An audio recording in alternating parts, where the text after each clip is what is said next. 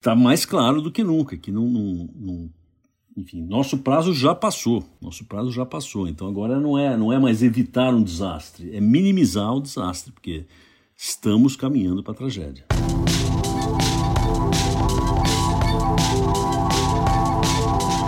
De repente pensei, e se fôssemos todos cegos? O escritor português José Saramago teve esse pensamento enquanto jantava com sua mulher num restaurante.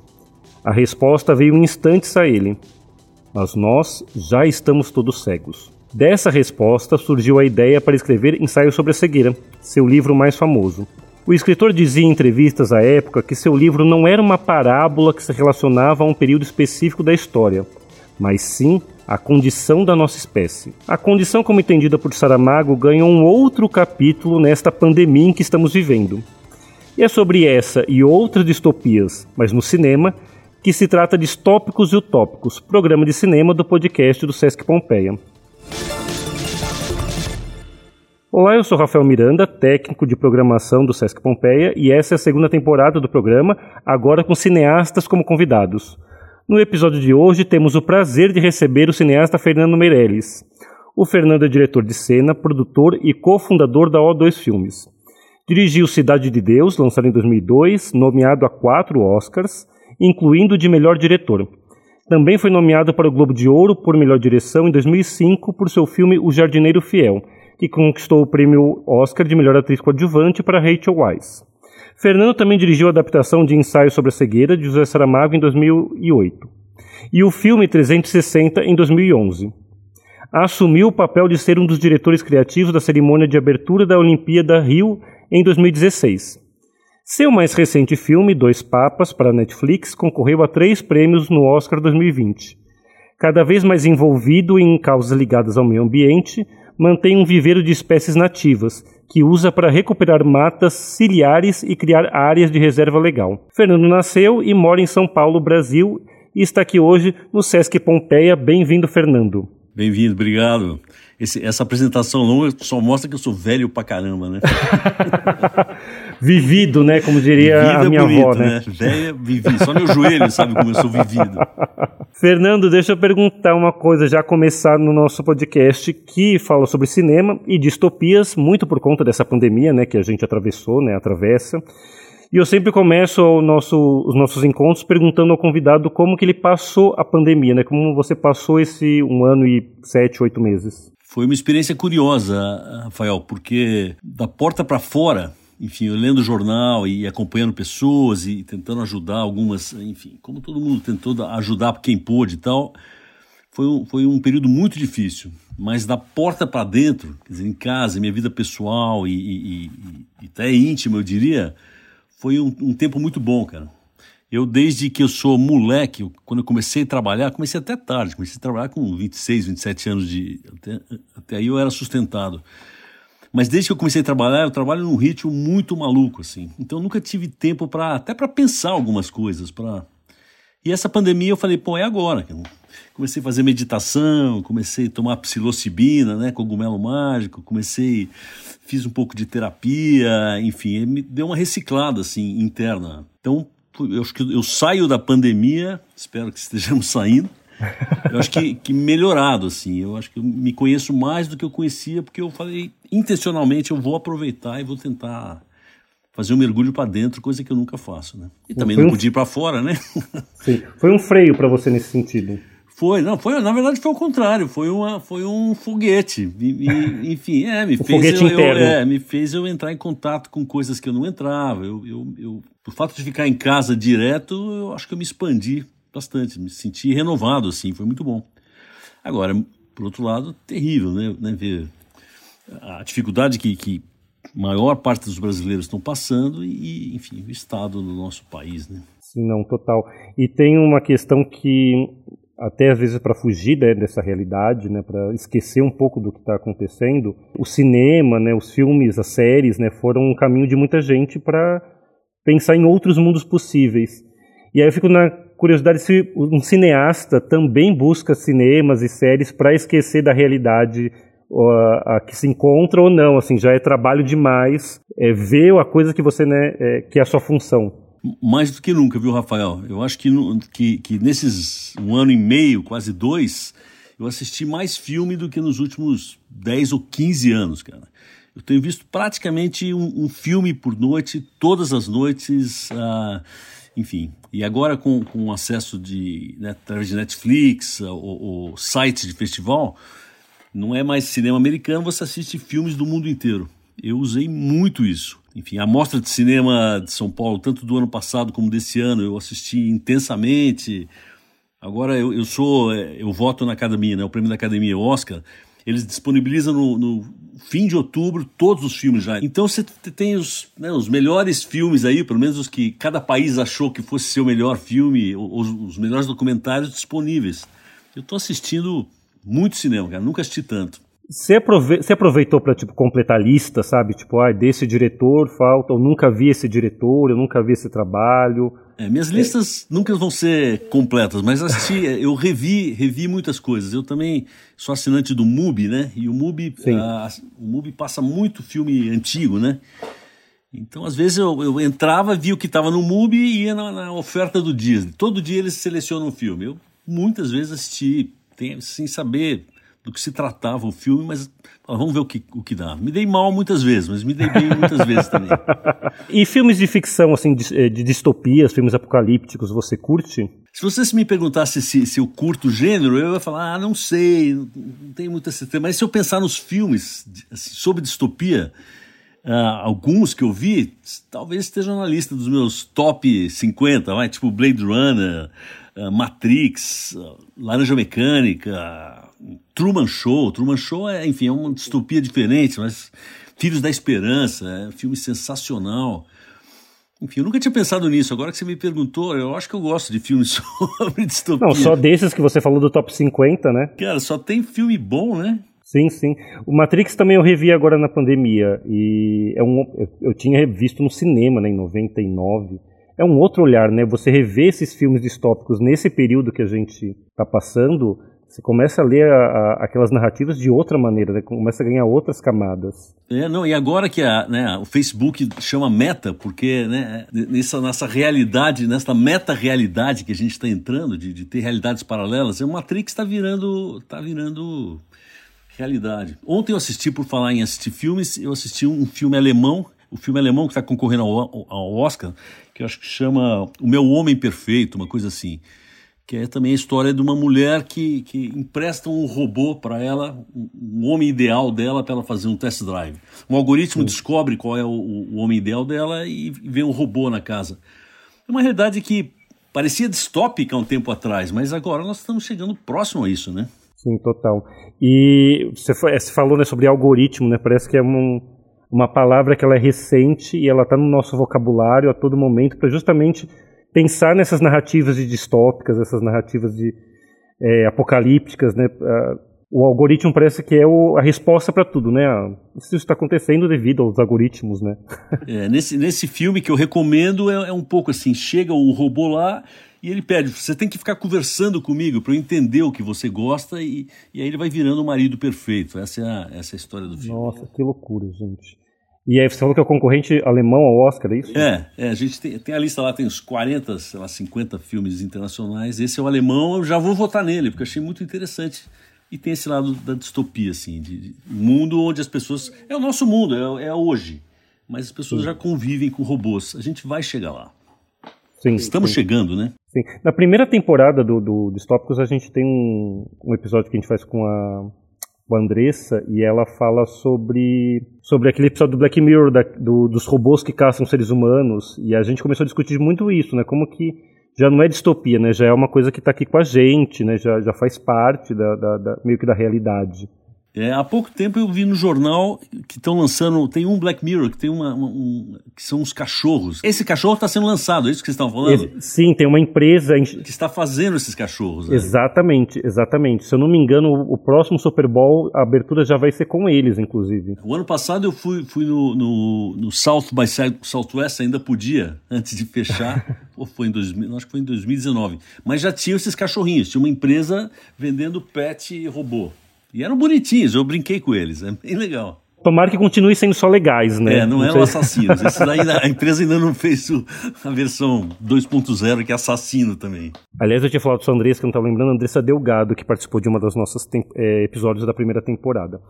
Fernando, deixa eu perguntar uma coisa. No seu último filme, né, que foi o Dois Papas, ele foi lançado bem no início, né? Antes, no início do, de 2020, né? Antes da pandemia num streaming.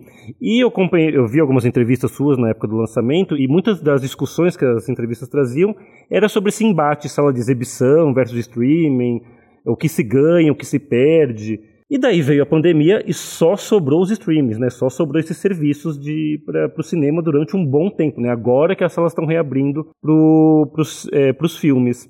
Você acha que mudou muito né, dessa discussão de um ano nesse um ano e meio? Assim, as questões que eram discutidas quando você lançou Dois Papas são outras agora depois desse tempo todo? É, cara, eu acho que, a, que a, o streaming veio para ficar e o cinema vai ocupar um outro lugar. Eu, como falei, assisti muito filme e me acostumei a assistir filme em computador. Se bem que agora, semana passada, é, eu sou produtor do Marighella, mas eu fui assistir o Marighella no cinema e eu não ia a uma sala de cinema há quase dois anos, desde o fim de 2019.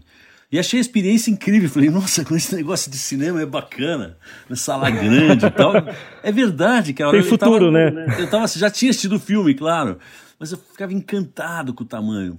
Mas, mesmo assim, eu acho que, que a coisa do streaming é, é sensacional, cara. Uma das grandes vantagens é, é porque no, no, sistema de sala, para um filme chegar na sala, ele tem que vir de um estúdio, que tem um negócio grande, que é uma empresa grande.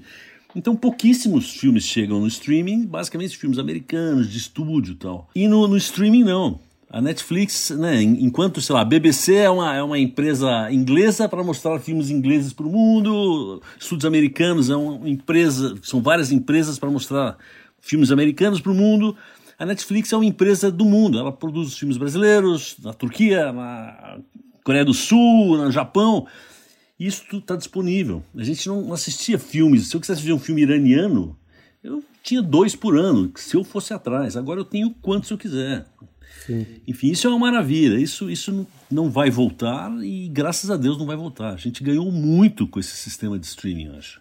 Em diversidade. Perde um pouco na coisa técnica, né, na sala grande. Mas o ganho que a gente tem de, de opção, de poder entender. Não, nosso mundo é muito eurocentrado, né? A gente é, a gente é a cabeça do que a cultura ocidental quer que seja. Agora não, agora parece que o mundo a Netflix meio que abriu um pouco as portas do mundo pra gente. Eu tô encantado. Sim, você discutir sobre uma série coreana, né? Você é, que, é, é que tá, na, tá na roda da, é. tá na roda do bar, assim, as pessoas estão falando sobre um, uma ficção da Coreia, da Alemanha. Isso é genial. Eu espero que o, que o, o sistema de estúdios americanos não, não se recupere, que esse seja o novo normal. E eu não sei, você antes né, da pandemia, é, você comentava que você estava planejando um novo filme que seria também distribuído em streamings, que era sobre a crise climática. Você, esse projeto ainda está de pé? É, como que está esse desejo? Não, não é mais, não é desejo não. A gente fizemos o roteiro, a Netflix deu um retorno, fizemos uma grande revisão do roteiro e estamos mandando agora, coincidentemente, agora segunda-feira vai, vai para a Netflix essa revisão esperando o green light deles. Eu quero ver se eu consigo começar a viajar em janeiro e filmar, sei lá, março, abril já está filmando. É um filme complicado, bem grande, assim. É, é, uma, é uma história sobre crise do clima do ponto de vista de adolescentes, assim. É sobre, sobre uma uma geração que, que não, não tem futuro. Eles sabem, estão, tá caindo a ficha que, que lhes foi roubado o futuro. Um pouco essa pegada do filme. E é, são histórias que acontecem em Bangladesh, na, na, África, na Sibéria. São várias histórias ao redor do mundo que se conectam. E você falou que você começa a filmar agora em março do ano que vem, né? Você tem uma ideia de lançamento dele? Ah, na verdade eu dependo, como eu te falei, do green light da Netflix. Para mim, eu acho que eu vou demorar uns quatro meses, porque tem que viajar muito, quatro, cinco meses filmando. Ah, acho que vai ficar para no fim do ano que vem não vou conseguir não. Vai ser meio... Já tem nome já? Já tem título? tem, mas eu não vou te contar. não vai dar esse agora, furo pra agora, gente. Falando, falando em distopia, de certa forma esse filme é sobre, sobre é um filme sobre distopia. Só que a loucura, cara, é que é uma distopia que existe. A gente vai mostrar, a gente vai mostrar eh, personagens e que são garotos que estão vivendo em lugares onde o mundo já não é, a vida já não é mais possível, assim. Uhum. Então, essa é uma loucura. É um filme distópico, só que uma, uma distopia real, né? Sim. E você falou que são vários é, jovens né, pelo mundo. Tem o, no Brasil também? Tem no Brasil também. Tem uma história. Não vou adiantar muito para não dar spoiler, assim. Mas tem uma história brasileira. Você vê que eu estou tentando aqui, né? Você está tentando. Jornalista, é, você, se chamou, você se chamou de técnico, mas mora um jornalista aí por baixo desse. Não, maravilha. E eu li, quando você estava falando, né, da, desse filme, né, que uma coisa muito curiosa que eu queria ver com você, que eu, na minha ignorância, não sabia.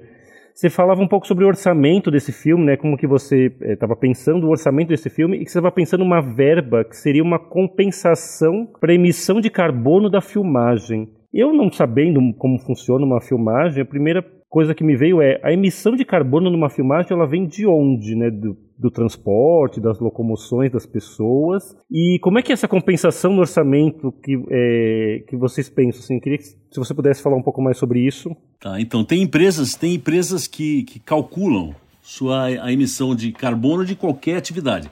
Agora, no momento, enquanto a gente fala, tem uma empresa chamada Mata Nativa que está fazendo, acompanhando umas produções da O2 para a gente estar tá tentando dimensionar uma maneira de calcular a nossa emissão por diária de filmagem. Aí com isso, com esses parâmetros, eles vão criar uma, uma planilha para que a gente possa saber cada projeto, se é um longa, se é uma série, se é um comercial, qual foi a emissão, porque tem uma ideia nossa na produtora de, de, tentar fazer só projetos compensados.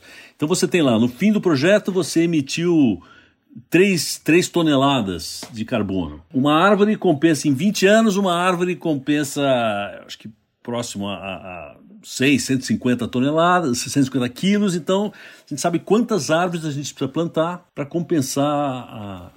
É basicamente isso. Esse projeto da para Netflix é, sobre os adolescentes, a gente vai, vai ser um número monstruoso de, de, de carbono, porque tem muita viagem.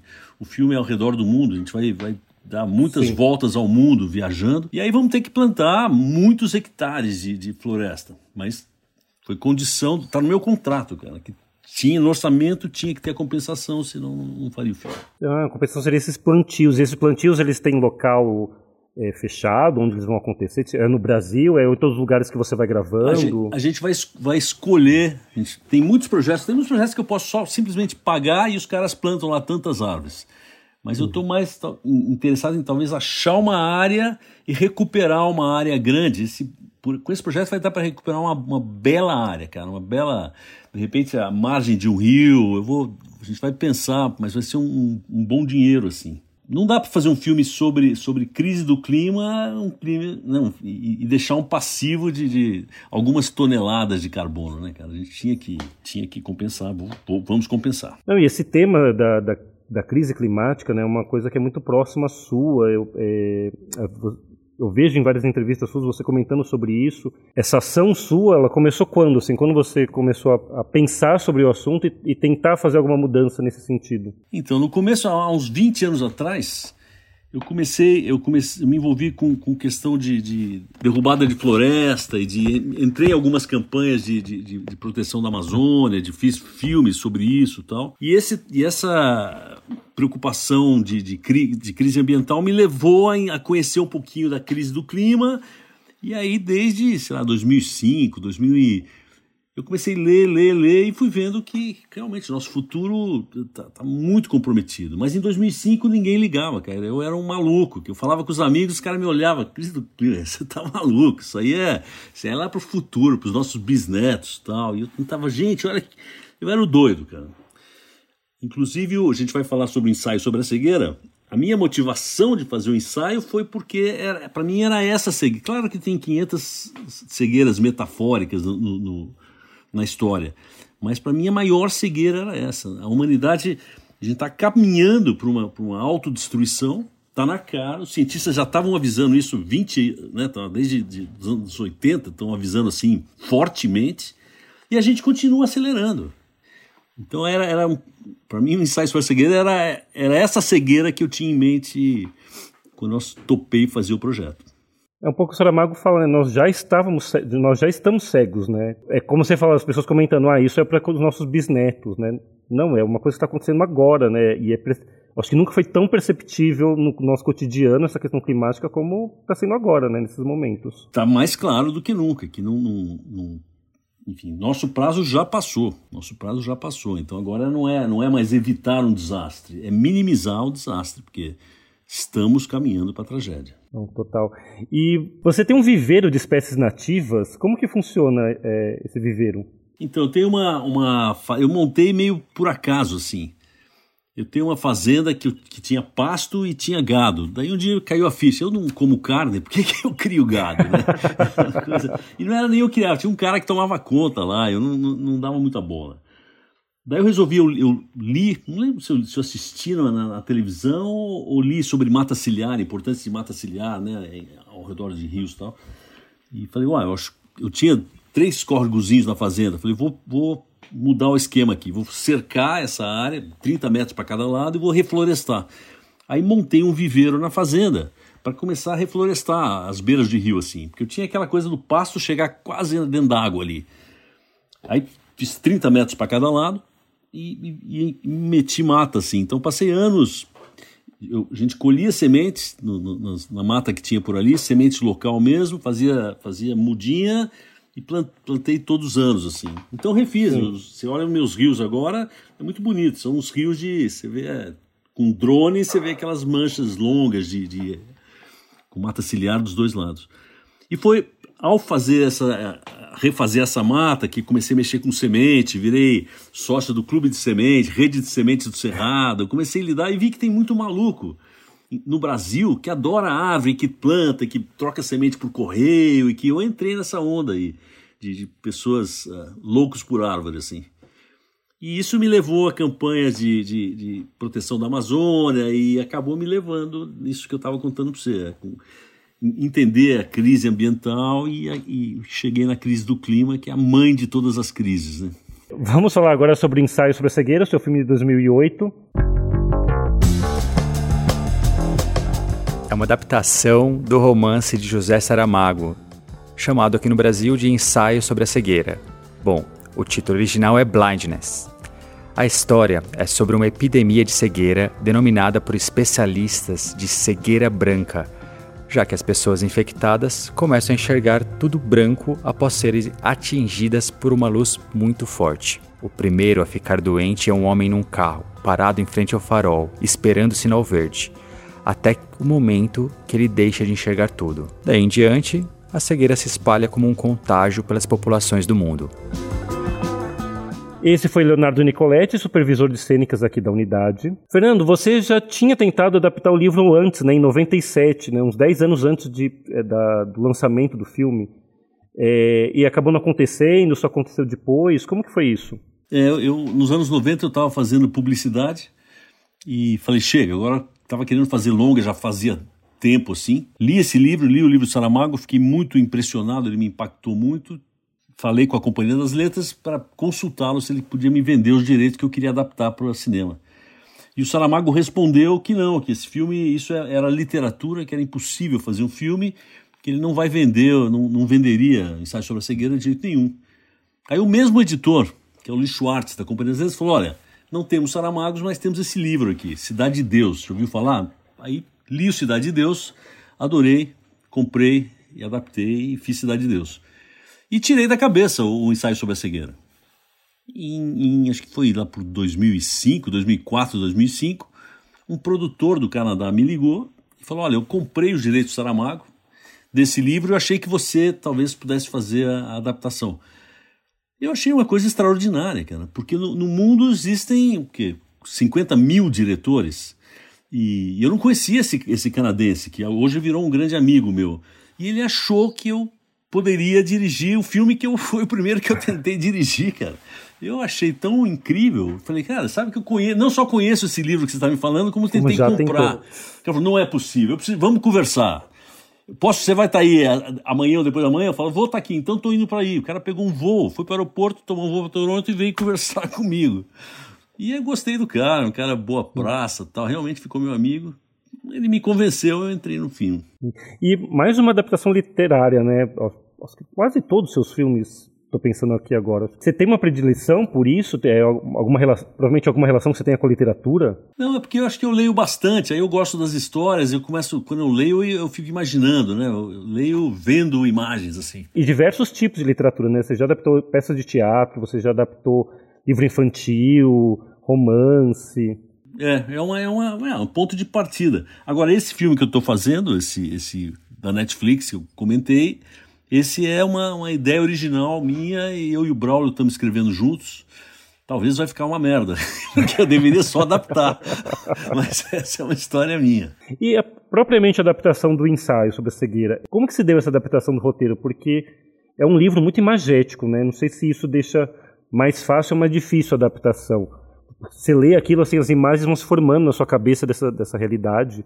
Eu não sei se isso facilita uma é, se facilitou a adaptação para o cinema ou não. Então, nesse caso, o, quando eu fui contatado pelo Neve Fishman, é o nome do produtor, já existia um roteiro.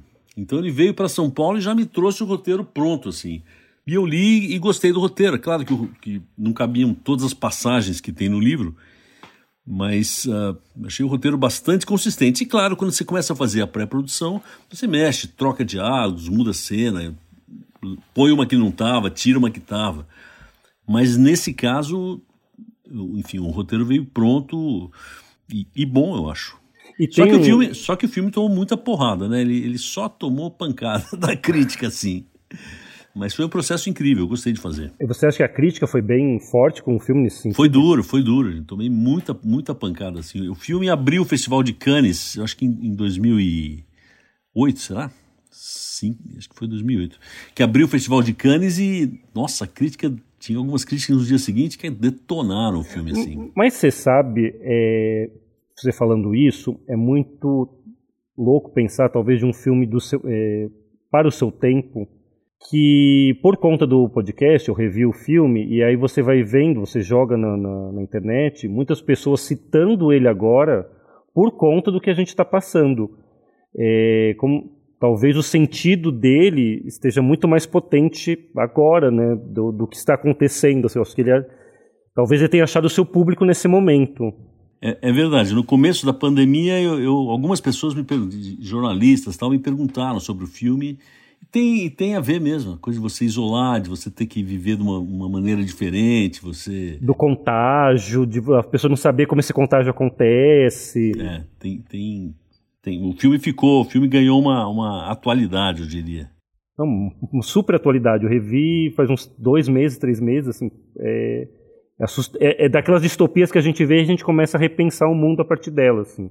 No, no ensaio sobre a cegueira, o que, o que resolveu, o que fazia as pessoas... Uh, voltar a enxergar, na verdade, é a hora que tem um afeto, assim, é, aquela pequena família que se forma, uma hora eles começam a enxergar o outro, entender o outro. Parece que, eu, que é o afeto que recupera a visão, assim, que você consegue ver de novo, né? Eu queria voltar uma questão da, ainda sobre adaptação. É, eu li, eu queria saber se é, é verdade que você filmava com o roteiro nas mãos, mas às vezes você voltava para o livro para saber se era mesmo aquele material que você estava trabalhando. É, é verdade isso? É, é, na verdade eu lia, porque o livro, evidentemente a literatura é muito mais poderosa para dar ideias e para te criar imagens do que do que um roteiro, né? O roteiro é um resumo do resumo do resumo. Então, muitas vezes eu eu ia, ia na fonte para voltar naquele clima do Saramago, assim. Para achar a atmosfera, para achar o clima pra, do... É, para entrar aquele tom, é. Então, algumas sequências eu, eu, eu,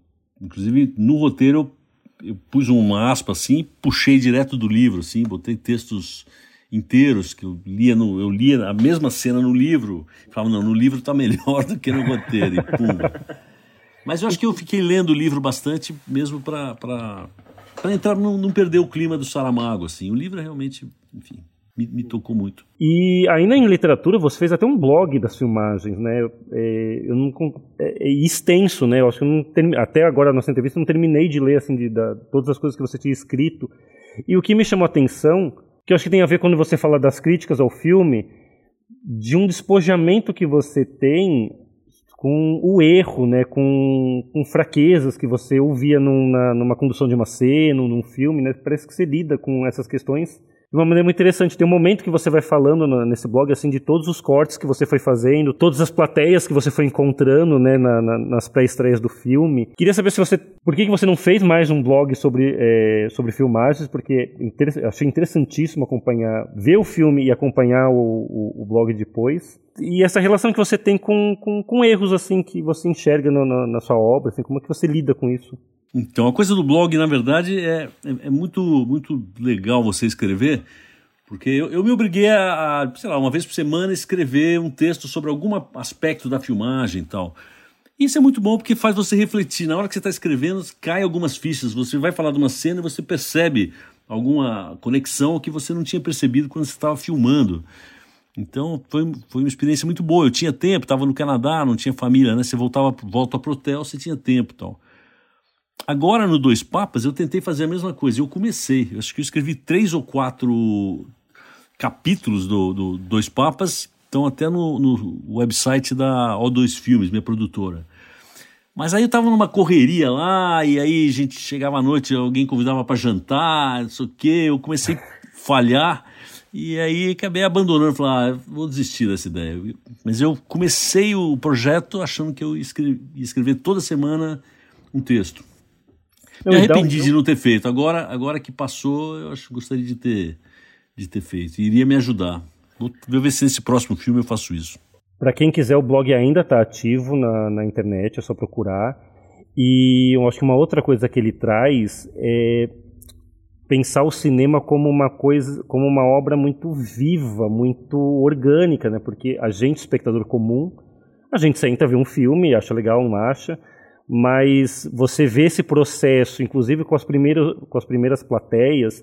Tem um trecho que você fala de, é, acho que foi em Toronto, que você pegou uma plateia que começou a bater palma quando a, a Julianne Moore é, corta o pescoço do, do, do, Gael. Aí você fala, não, alguma coisa que eu fiz está errada, porque não era essa reação que eu gostaria que tivesse.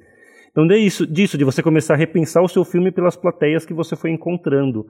Você ainda mantém isso de ir, mudando coisas enquanto você vai fazendo essas, essas pré-estreias, vai fazendo essas, essas primeiras impressões? Não, não dá para mexer no. Depois que o filme está fechado, não dá para mexer, mexer, evidentemente, porque ele está mixado tal. Mas fichas continuam caindo. Agora, durante o processo, uh, eu, eu sou muito chato, eu acho que talvez muito, muito chato para produtor. Porque o roteiro, eu, eu, não paro de mexer agora, por exemplo, entreguei esse roteiro para Netflix, mas estamos mandando para eles agora segunda-feira, mas a versão final eu já estou mexendo, cara. Já tô com. Tá aqui na minha frente os textos que eu já estou. E, eu, e você fica, eu fico mudando, daí eu vou viajar para conhecer as locações e fico mudando o roteiro. Daí, enquanto está filmando, muda às vezes no dia da filmagem, na montagem você muda, você coloca novos áudios, novos eu fico. Você tem um limite para saber, ó, tá pronto? Não, não, não, não tem, cara. É assim, na, na, mixagem, no último dia da mixagem, vai acabar daqui. Se der pra eu ainda enfiar um ruído lá que não tinha, trocar um áudio, até o último minuto eu me permito mexer. Aí, a hora que fechou, fechou, acabou, não tem mais estúdio, vamos embora casa, acabou. Mas ele, o filme não acaba, acaba o prazo. Eu, é, é, não, assim, terminou o filme no dia em que não deixaram eu fazer mais o filme. Acho que no caso também do, do ensaio, teve uma, uma, uma um sinal de que estava tudo certo com aquela exibição para o Saramago, é, também muito famosa, que também está na internet, né? Ele muito emocionado, né? Quando termina o filme. É, e assim, eu já tinha visto essa cena antes, né? Quando, inclusive quando o filme foi lançado, ela continua na internet. E aí eu também, fazendo essa pesquisa, você falou que foi uma das piores experiências suas você ter mostrado pro Saramago. Fiquei pensando, queria saber por que você achou essa experiência ruim. Não, não era pior, foi, foi tenso, cara, porque eu tinha eu, eu, mostrei o filme no Festival de Cannes, na abertura, o Saramago estava muito doente, ele quase morreu. Desculpa, você fala, na verdade, você fala assim, das dez piores experiências da minha vida, talvez essa tenha sido a sétima ou oitava. Eu falei, nossa, gente, mas é um momento super emocionante. Leva o biscoito. Não, depois que, depois que ela ficou boa, ela foi boa, mas até ali, porque eu tinha, tinha feito, tinha vindo de Cannes, o filme, como eu falei, abriu o Festival de Cannes, o Saramago não pôde, ele iria na estreia, não podia porque ele quase morreu nesse período, assim, tá muito magrinho, muito fraquinho. Então, eu fiz a apresentação no Festival de Cannes, no dia seguinte eu li todas as críticas detonando o filme e no dia seguinte fui para Lisboa para mostrar para ele, porque ele não pôde vir, falei, então tô levando o filme aí. E aí eu fui para lá para levar aquela porcaria de filme que todos os críticos disseram que era. Falei, putz, é agora, vai ser, né? O cara passou, não queria vender, convenceram ele de vender, ele vendeu e agora vai ver essa porcaria que a crítica falou que eu fiz. Então eu assisti o filme inteiro do lado dele, falando, bom, vai ter uma hora que ele ele vai levantar do cinema tal. Mas aí acabou, ele não falou nada, ele ficou em silêncio. Eu falei, caramba, agora ele tá com vergonha de dizer que é uma merda. Daí ele tava chorando, tava emocionado tal. Eu, putz, aí saiu o peso das minhas costas. Mas foi duro assistir com ele ali. Cada cena que ele. Sentei do lado dele. Sim, sim. Cada cena, eu falava, ai meu Deus, isso aqui tá errado, isso aqui ele deve estar tá achando uma. Não, e você, eu, dá, na, no vídeo dá pra ver, né? O alívio que você, né, você olha pra ele e aí você vê que ele. Eu beijei ele, daquilo. cara. Eu não sou beijoqueiro. Eu fiquei tão ligado que eu beijei a careca do homem, cara. Muito obrigado. Você tirou um peso das minhas costas. E me veio uma, uma questão agora, né? Você colocando sobre essa recepção do filme e também como você é muito crítico, né? O material. Hoje você mudaria alguma coisa na, no, no, filme? Ah, certamente. Não, não, não, me pergunte o quê, mas certamente, cara. eu não consigo, eu acho que não sou só eu. Provavelmente muitas pessoas que estejam ouvindo fazem a mesma coisa. Você escreve um textozinho de um parágrafo, vai 15 linhas. É impossível reler para checar se tem erro ortográfico. Você relê sem mudar uma coisa. Você muda, você troca uma preposição, você muda a pontuação. Eu não consigo ler o mesmo texto, sei lá, duas vezes sem mexer nele, cara. Não sei se você é assim com texto, mas eu para escrever eu sou assim, para filmar também. Cada vez que eu vejo uma cena eu quero mudar. É uma inconstância, acho que eu sou, tenho um problema qualquer de, de estabilidade, sei lá, cara, mas eu não consigo. Cada vez é como se fosse, como você falou, é uma coisa viva, assim, eu não consigo achar que está pronto. Eu sou com a gravação do podcast, eu vou ouvir depois e também posso ver vários problemas. É, não tem jeito. E, e, tem uma coisa, né, você falando, como você tinha falado antes, né, como da cegueira que o filme traz e que já é a questão, a gente vê a questão ambiental, né, é um filme também muito, ele é pouco verde, né, ele tem essa, já dá essa ideia da sujeira, né, quando as pessoas saem, né, do, do, do local que elas estavam confinadas, é, já traz esse, esse, clima árido, né, essa, essa questão é, climática que a gente está passando na, naquelas imagens, assim.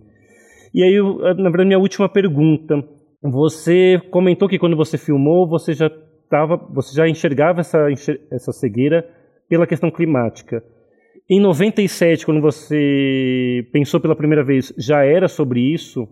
Não, não, não em 97 não tinha questão do clima, mas tinha uma, uma, uma sensação de que, de que há uma crise civilizatória, assim de que a Sim. gente estava indo para um lugar que é muito esquisito.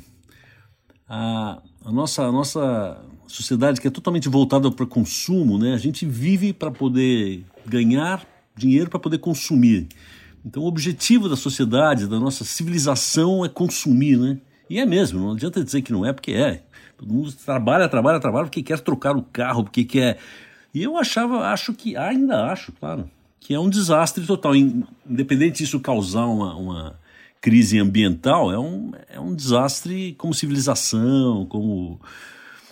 Enfim. Você não consegue ser feliz e construir uma sociedade feliz se, se, se o objetivo é só consumir coisas, né?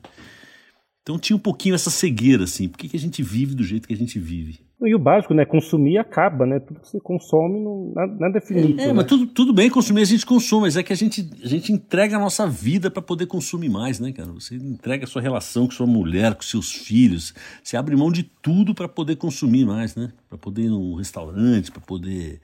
É uma loucura. Então era um pouquinho essa, essa coisa do, do, do dessa sociedade meio é distópica, né? Já que estamos falando de distopia, né? uma sociedade onde as pessoas só querem comer, comer, comer, comer, comer, né? é, uma, é, um, é um tipo de distopia. Aí são cegas, elas não, não enxergam qual que é a vida delas, quem que está ao lado delas, as relações que elas podem ter, é só sobre consumo, enfim. Acho que é, da primeira vez era mais esse o enfoque, mas aí essa cegueira da sociedade ficou mais clara para mim quando eu comecei a ter contato com a questão do clima. Outro dia eu faço parte de um grupo que o, o Siddhartha Ribeiro, né? Uh, uh, neurocientista, participou, veio bater um papo com esse grupo, é um grupo umas 15, 20 pessoas, e ele falou uma coisa que me, me tocou muito. Ele falou que hoje, com, com a tecnologia, com né, o celular, na verdade, é uma expansão do meu cérebro. Meu cérebro não precisa fazer algumas operações porque eu já confio no celular. Né? Eu não preciso ter memória porque o meu celular tem a minha memória, minhas fotos e tal. E isso é só do celular, mas nosso, nossa, essa tecnologia nos faz ser seres diferentes. assim A tal ponto que ele falou que ele já acha que já existe uma especiação. Existe né, extinção de espécie e especiação, que é criação de nova espécie. Ele acha que o mundo hoje já é, já tem uma, uma outra espécie aparecendo, que tem essa espécie humana que é conectada, tecnológica, preparada, que tem uma educação de ponta, que, que já é uma outra espécie. Se eu comparar com um, né, um garoto da, na Dinamarca, é uma outra espécie comparado com o garoto do Mali. A cognição dele é diferente, a apreensão como o cérebro dele funciona. Isso é um mundo distópico, né? É, é, já existem duas espécies humanas convivendo hoje. Enfim, ele falou essa ideia, você falou do, do, da história de distopia, eu acho que hoje nós estamos vivendo uma distopia já, não é mais no filme, é na realidade. E o Siddhartha veio com essa observação que para mim fez todo sentido que lembra um pouco o filme que você falou alemão, né? Do início da nossa conversa, né? Já é uma outra espécie, já é uma outra. É, é, o alemão é mais radical, porque o cara é uma máquina mesmo. Mas o que ele fala é que biologicamente a gente está de fato criando uma outra espécie, que já já vai poder ser classificada. Tem Homo sapiens e Homo alguma outra. Homo Deus, talvez, como falou Harari, né? Homo algoritmos. É, Homo algoritmos. Pode ser mesmo. Fernando, chegamos ao fim do nosso programa. É, eu queria agradecer pela sua participação. Muito obrigado. Muito obrigado. Até a próxima. Valeu, Rafael. Esse foi o Distópicos e Utópicos, um programa dirigido pelo Tiago Teodoro. A edição fica por conta do Felipe Dantas. Eu sou Rafael Miranda, apresentador e roteirista. Sigam o Sesc Pompeia nas redes Instagram e Facebook e em nossos canais no YouTube e no Google Podcast. Muito obrigado e até a próxima.